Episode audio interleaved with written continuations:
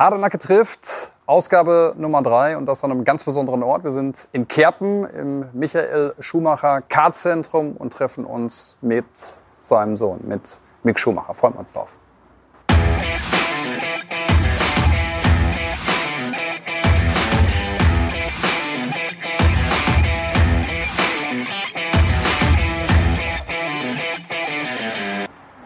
Mick, freut mich, dass wir die Zeit haben, miteinander zu sprechen. Ein ganz besonderer Ort. Äh, Kerpen, Geburtsort von deinem Papa, von Michael. Ähm, ich glaube, der Name Kerpen sowieso unmittelbar dann auch äh, mit der Familie Schumacher in Verbindung äh, gebracht. Welche Bedeutung hat Kerpen für dich? Ähm, Kindheit ist, glaube ich, das beste Wort, was ich dafür benutzen kann, weil ich sehr oft hier war, einfach als Kind. Ähm, oft hier Kart gefahren. Nicht nur hier, aber speziell auch in Kerpen-Mannheim auf der Strecke. Und äh, war, war eine sehr schöne Zeit, eine Zeit, wo man sich keine Gedanken gemacht hat und einfach ähm, Spaß gehabt hat. Also es Kerpen auf jeden Fall ein Stück Heimat äh, für dich. Ähm, du bist viel unterwegs, äh, durch die Formel 1 natürlich auch. Ähm, USA ist ein Standpunkt ähm, von euch auch, ähm, die Schweiz. Äh, wo würdest du sagen, ist für dich zu Hause? Schon die Schweiz. Also zu Hause ist die Schweiz, ähm, einfach weil ich dort groß geworden bin und, und wir unseren, unser Haus dort haben. Ähm, von daher ist das Heimat, aber ich, ich sehe es auf jeden Fall als zweite Heimat hier und, und habe meine Freunde hier und von daher bin ich sehr gerne äh, in, in diesem Eck von Deutschland. Wie warst du als Kind? Als Schüler vor allen Dingen auch? Wie ich als Kind ja. war? Naja, einer, der sehr abgelenkt war, weil er natürlich was Schönes hatte und das war der Kartsport. Ähm, und, und darum war mein, waren meine Gedanken selbst in der Schule immer da und sind dann halt auch am Wochenende direkt hierher oder zu einer Kartbahn irgendwo anders hingefahren und, und durfte Rennen fahren. Und im Endeffekt, ich wusste schon, seitdem ich ganz klein bin, dass ich nur Rennen fahren wollte und zum Glück ist es dann doch in die Richtung gegangen. Kommen wir auch gleich äh, dann auch noch dazu, ähm, trotzdem auch noch mal zurück äh, zu gehen auf deine Schulzeit. Äh, die vergesse ich lieber. Die vergesse ich lieber die Schulzeit. Ich, ich würde es gerne mal so vor Augen sehen. Wie war der Mika als, als, als Schüler? Ah, ähm, wie war ich als Schüler? Naja, mir, haben, mir hat Deutsch, Englisch gut gefallen, ähm, weil da ich natürlich besser drin war als die meisten anderen. Ähm, aber mein absolutes Lieblingsfach war Sport halt.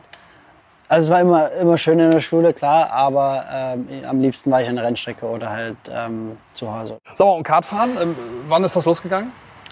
Naja, mein erstes Kart hatte ich mit zweieinhalb, drei Jahren und bin damit im, äh, im Hof rumgefahren. Dann später mit vier kam dann Crossreifen drauf, äh, ein Kettensägenmotor und ähm, dann noch ein Quad dazu gekriegt, ein kleines Motorrad später mit fünf und dann hatte ich schon ein schönes Paket mit Sachen, die ich ausprobieren konnte äh, und hatte eigentlich immer das Kart benutzt und, und, wir hatten zu Hause so einen kleinen Hügel, ähm, wo ich mit dem Kart dann immer angekommen bin mit Schwung und bin dann mit dem Kart gesprungen.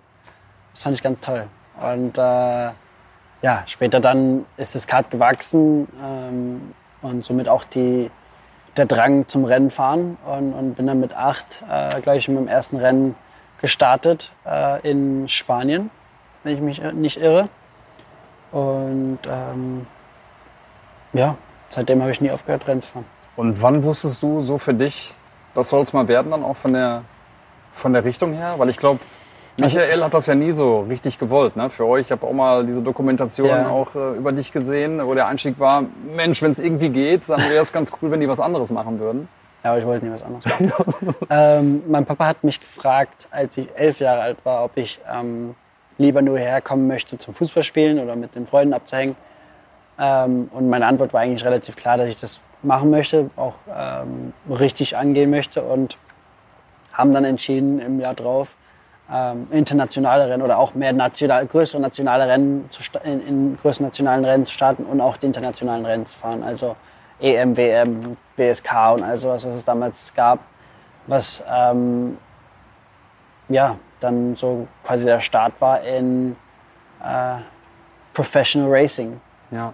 Und die Entscheidung, glaube ich, ist hier getroffen worden, ne? in, in Kerpen, oder? Habt ihr das besprochen? In Kerpen im äh, KSM-Bus, ja. ja. Und was hat sich dann so für dich auch ähm, geändert dadurch? Hast gerade schon gesagt, wurde dann natürlich auch ein bisschen, bisschen größer von, von, den, von den Reisen, aber auch von dem, was du selber dann investieren äh, musstest, durftest. Ähm, war das eine große Änderung? Ja, war halt einfach äh, so, dass man dann nach dem Fahren nicht unbedingt einen Helm ausgezogen hat, äh, wieder spielen gegangen ist, sondern dann sich mal auch äh, Gedanken gemacht hat, okay, was müssen wir machen, um schneller zu werden. Ähm, mir Gedanken gemacht über das Fahren selbst, okay, was kann ich besser machen. Ähm, natürlich in so einem Alter, da war ich elf, zwölf, da überlegst du noch nicht wirklich drüber nach zu trainieren, weil das viel zu früh ist für, für so einen kleinen Körper. Aber ähm, einfach so easy Gedanken zu machen, dass ich jetzt nicht gerade weglaufen muss, sondern da bleiben mit meinem Mechanikerräder, okay, was machen wir am, am Kart, um schneller zu werden. Wie groß war der, der Einfluss von, von Michael? Zu dem Zeitpunkt dann schon, hast du da viel dir schon abgucken können, äh, von dem, wie, wie er arbeitet, äh, welche, welche Herangehensweise er hatte? Ich glaube, in dem Alter nimmst du noch gar nicht wahr, was so um dich herum passiert. Für mich war natürlich klar, dass Papa ein Rennfahrer ist, aber was für Ausmaße er hatte, war natürlich noch nicht so klar. Ähm, und drum, ich wusste immer, dass ich das machen wollte, aber wie schwierig der Weg dann doch wird, war mir noch nicht bewusst. Ähm, drum verstehe ich auch, was Papa damit meinte, äh, zu sagen, lieber was anderes machen. Aber im Endeffekt bin ich so, super stolz darauf, dass ich diesen Weg eingeschlagen habe und auch das durchgezogen habe. Bis zum Ende quasi. Und ähm, ohne sein, sein Mitwirken und, und, und seine Tipps und alles ähm, wäre ich mit Sicherheit nicht dort angekommen. Wie war das dann von Feedbacks? Äh, man kennt ja diese, diese Väter, die beim Fußball mit dabei sind und auf ihre Söhne dann einreden äh, während des äh, Spiels. Also war da ein gar nicht, Austausch? Gar nicht. Also, als du gefahren bist? Der Austausch war immer so, dass er ähm, verschiedene Taktiken ausprobiert hatte.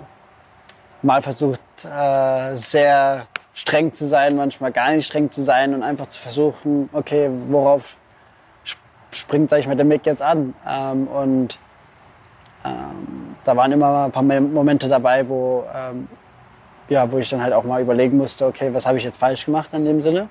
Aber das waren wirklich auch Momente, die mich weitergebracht haben.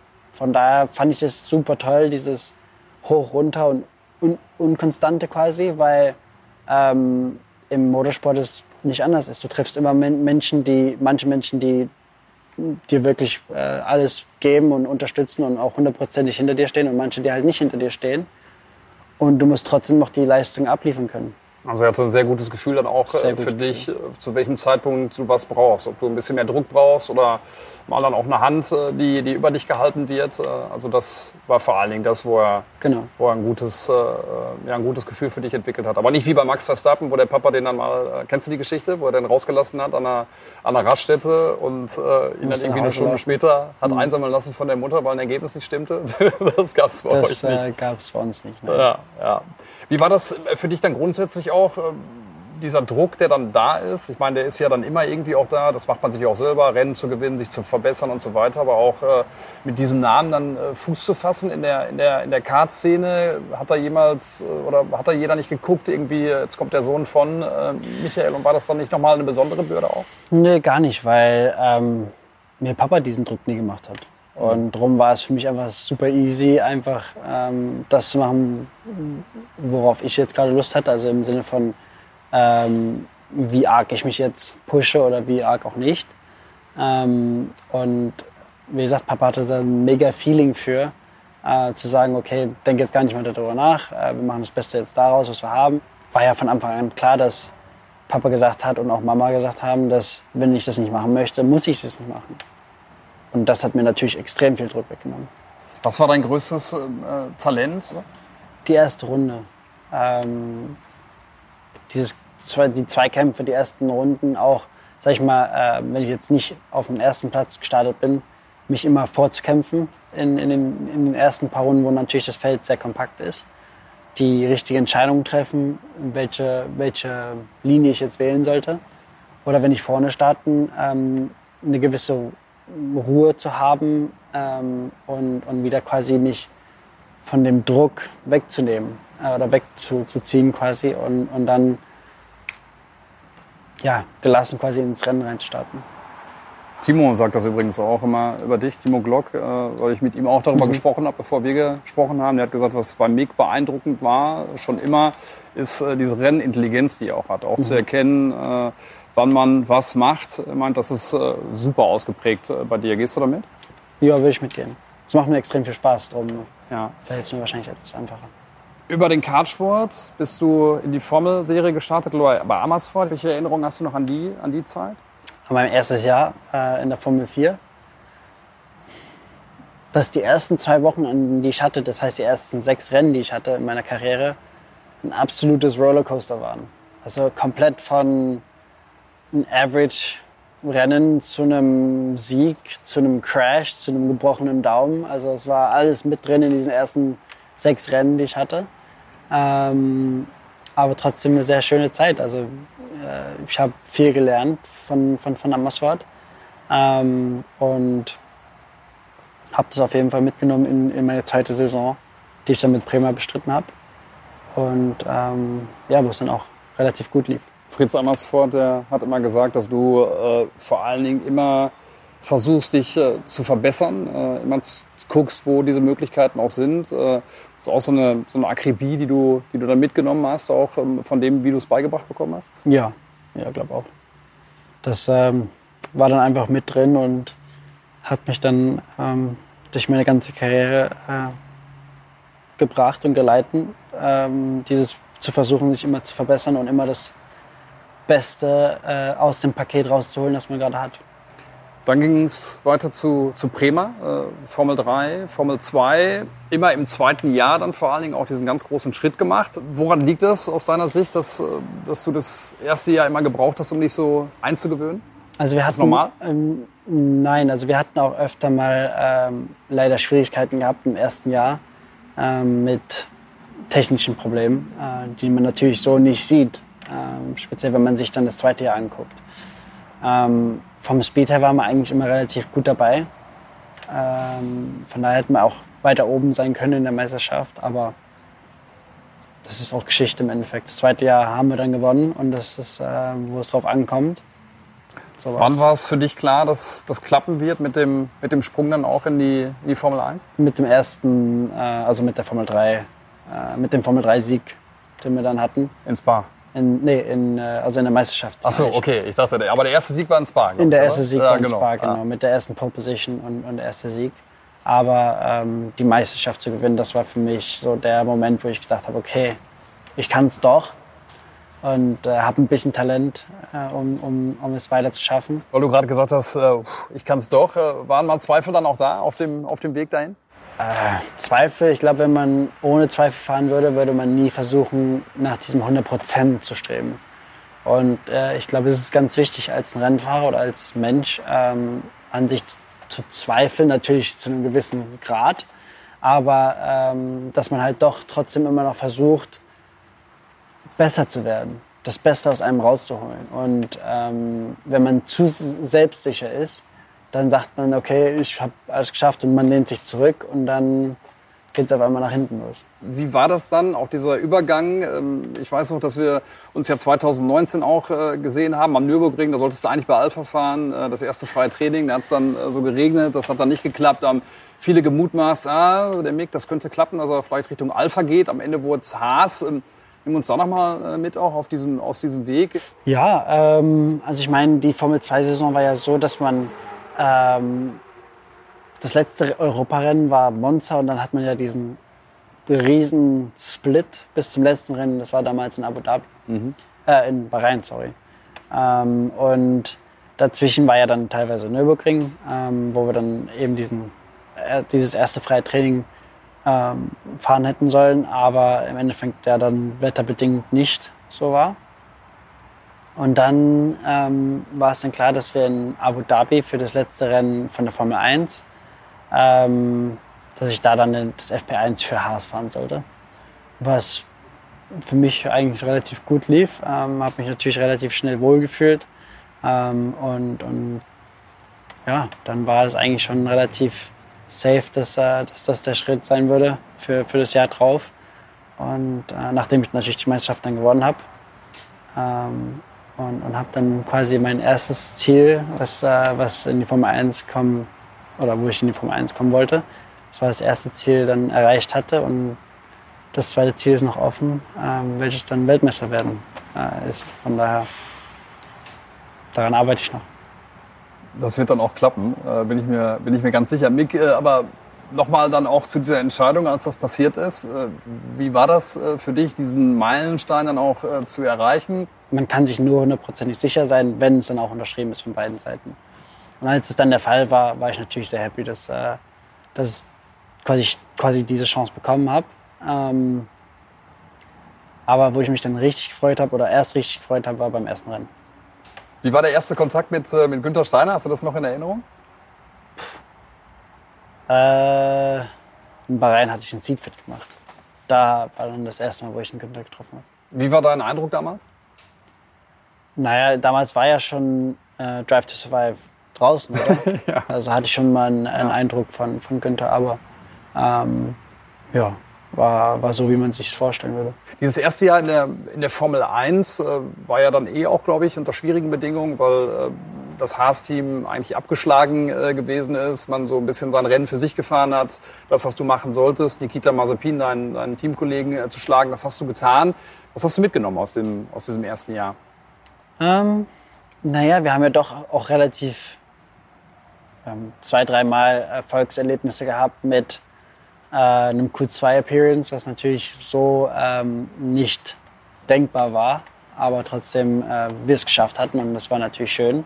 Das erste war in, in der Türkei, das zweite war in äh, Paul Ricard. Aber mit einem, wenn man mit einem Auto fährt, das einfach so unterlegen ist. Ich meine, wir hatten äh, unser höchster Downforce-Setup, das Monaco Downforce, war, so, war noch weniger Downforce als Monster-Setup für Ferrari damals. Und so kann man sich das mal ein bisschen vorstellen. Dass natürlich ähm, das gar nichts damit zu tun hat. Und auch wenn ich jetzt äh, die Autos fahre von Mercedes zum Beispiel, also dieses 21 Auto, was ich in Goodwood gefahren bin, durfte ich ja testen in, in, in Silverstone vorher. Das hat gar nichts mit dem zu tun. Also da, da macht es mir auch, macht's auch Sinn, warum, warum Lewis und Valtteri das damals einfach so einfach fahren konnten und auch die Zeiten so schnell fahren konnten, wo wir wirklich für kämpfen mussten. Ähm, aber es ist, ich finde es persönlich gut, dieses Gefühl zu haben, das, zu wissen, dass ich auch was erreicht habe mit dem Auto, was, was ich damals zur Verfügung hatte. Natürlich war es ein bisschen anders in der, zwei, in, der, in, der, in der Saison drauf, aber viel gelernt konnte man natürlich nicht, wenn, wenn man immer alleine oder auf seine eigenen Daten schaut und keinen wirklichen Vergleich hat und das Team, das Team von einem erwartet, das Auto zu entwickeln. Aber wir haben ja keine Erfahrung von der Formel 2, wie man ein Auto entwickelt. Von daher sind das alles Prozesse, die man natürlich von einem Teamkollegen lernt, der vielleicht Erfahrung hat oder eben dann halt die Zeit braucht, um, um sich das selber anzueignen. Und in dem Fall hatte ich dann halt leider die Zeit nicht gehabt, das mir wirklich aneignen zu können. Und im zweiten Jahr, äh, Nikita Mazepin, nach den Testfahrten in Barcelona musste der gehen. Kevin Magnussen kam äh, zurück aus dem Vorruhestand äh, sozusagen als äh, dein Teamkollege. Wie war die Dynamik im, im Team, bevor die Saison losgegangen ist dann in, äh, in Bahrain? Naja, die Dynamik war, war positiv. Natürlich haben sich alle gefreut, dass der Kevin wieder da war. Ähm, und, und haben natürlich dann auch auf den Kevin gesetzt in dem Fall. Ähm, für mich war es das erste Mal, dass ich wirklich auch Erfahrungen sammeln konnte von einem Teamkollegen. Leider, dadurch, dass wir eben dieses erste Jahr hatten, was sehr schwierig war, haben wir uns natürlich Sachen angeeignet, die zu dem Auto gut gepasst hatten, aber nicht zu dem neuen. Wo wir zum Beispiel dann extrem viel versucht haben, mit Setup und alles zu verändern. Und Kevin ist einfach nur gefahren. Und das hätten wir wahrscheinlich auch machen müssen. Also das sind so Kleinigkeiten, die leider, wenn, ähm, wenn man zu wenige Leute hat, die, die nach zwei Autos schauen, das natürlich schwierig wird.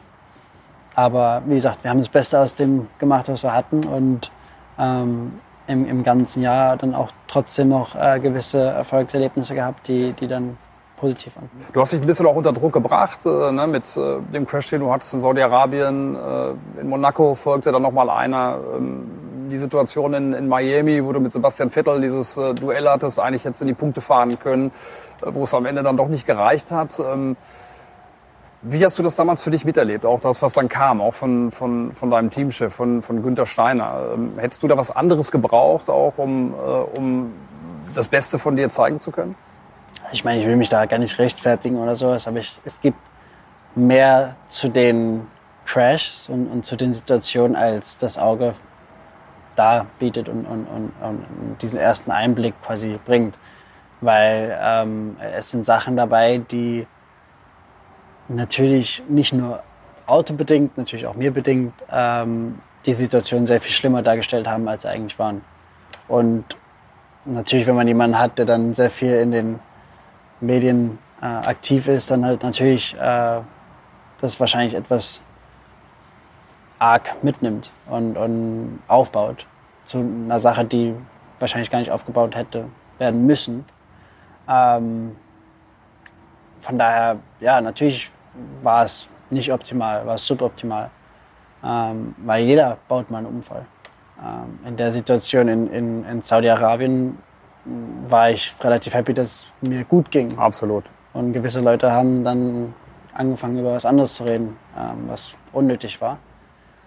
Ähm, und ja, einfach versucht, eine ein, ein komplizierte Situation aus, aus, ja, aus, aus einer Situation eine komplizierte Situation zu machen. Und fand ich natürlich nicht so toll. Ähm, ja, bin ich dabei, hätte ich eigentlich was anderes gebrauchen können, wenn ich mir das so anschaue, was mittlerweile, weil ich ja eben auch durch diese Mercedes-Rolle ähm, mit Toto Wolf, mit Toto Wolf, aber auch mit anderen Team Principles noch zu tun habe, wie zum Beispiel McLaren oder Williams und ähm, mir das anschauen kann, wie es eigentlich sich gehört. Ähm, da, da, hat das Jahr oder die zwei Jahre, die ich hatte, nichts damit zu tun. Und klar, dann kannst du nicht davon ausgehen, dass ein Fahrer seine beste Leistung bringt, wenn, äh, wenn man die nicht unterstützt in der richtigen Art und Weise. Ähm, so viel dazu. Aber ähm, im Endeffekt, ich habe viel gelernt, viel als Mensch gelernt ähm, und im Endeffekt, äh, es reichen dir, es werden dir nie die Leute die Blumen reichen, sondern man muss sie selber pflücken und ähm, das weiß ich jetzt und für mich eigentlich sehr ready, nochmal äh, anzugreifen und zu zeigen, was ich wirklich kann, weil ich glaube, viele Leute wissen gar nicht, was ich kann. Mick, was ich damals immer, das habe ich dir auch immer gesagt, äh, was ich damals bewundernswert fand, war die Ruhe, die du hattest. Äh, du hast dich nie aus deinem Konzept bringen lassen, äh, warst immer in deiner Balance und hast dich aus dieser Drucksituation befreien können, indem du in die Punkte gefahren bist in, in Österreich, in Silverstone, die Kurve so nach oben ging ne, und das trotz der wenigen Erfahrungen, die du auch hast. Wenn du jetzt mal auf die Situation und auf die Zeit zurückguckst, würdest du trotzdem sagen, dass du was anders hättest machen können, dass du äh, eher auch schon mal hättest raustreten müssen und sagen müssen, äh, bis hierhin und nicht weiter? Oder bist du mit dir im Reinen und sagst, es war alles in Ordnung, so wie, wie es äh, für mich und von meiner Seite auch gelaufen ist? Im Endeffekt ist man nachher immer schlauer. Und ich sage immer, hätte, hätte Fahrradkette, weil im Endeffekt ähm, ist es so, wie es ist. Du hast die Situation so, man hat, ich habe die Situation so äh, wahrgenommen und so äh, mich entschieden, die Sachen so anzugehen, wie ich es angegangen bin. Und rückblickend, klar, kann man immer was anders machen. Will man wirklich was anders machen? Vielleicht, aber im Endeffekt bin ich auch der Mensch jetzt und heute wegen diesen Erfahrungen. Wenn ich jetzt alle meine Fehler rückwirkend äh, versuchen zu erlöschen oder, oder besser zu, zu, verbessern, dann habe ich ja auch gar kein Erlebnis, ähm, um, um mich noch zu verbessern wollen. Und, und so bin ich halt mit der Erfahrung, die ich, die ich gemacht habe, äh, der Mensch, den, der ich heute bin und weiß, äh, was, was ich kann und, und weiß, was ich wert bin. Und ähm, ja, kann dementsprechend äh, in, hoffentlich in der nächsten Chance äh, es besser machen. Situation jetzt hast du gerade schon ein bisschen beschrieben, auch äh, bei Mercedes äh, mit Toto Wolf, unter anderem, ähm, der, der auf dich schaut. Wie schätzt du es ein, auch im nächsten Jahr? Ich meine, ganz äh, Formel 1 im Motorsport Deutschland hofft, dass du in der Formel 1 wieder fährst. Ähm, was glaubst du, was, gerade, was da gerade passiert, welche Optionen du hast? Naja, also im Moment ist natürlich so, ähm, dass sich relativ wenig bewegt. Äh, viele Fahrer sind schon gesetzt. Viele Fahrer haben einen bestehenden Langzeitvertrag, der wahrscheinlich erst nächstes Jahr, äh, Ende nächsten Jahres ähm, abläuft. Von daher müssen wir mal schauen. Ähm, die Saison ist noch lang. Ähm, ich habe natürlich viel Kontakt mit dem Toto und ähm, überlegen eigentlich fast täglich darüber, was wir machen können. Aber im Endeffekt äh, liegt die Entscheidung nicht bei mir leider. Aber ich kann mich nur präsentieren und, und sagen, das habt ihr von mir, das könnt, das könnt ihr erwarten.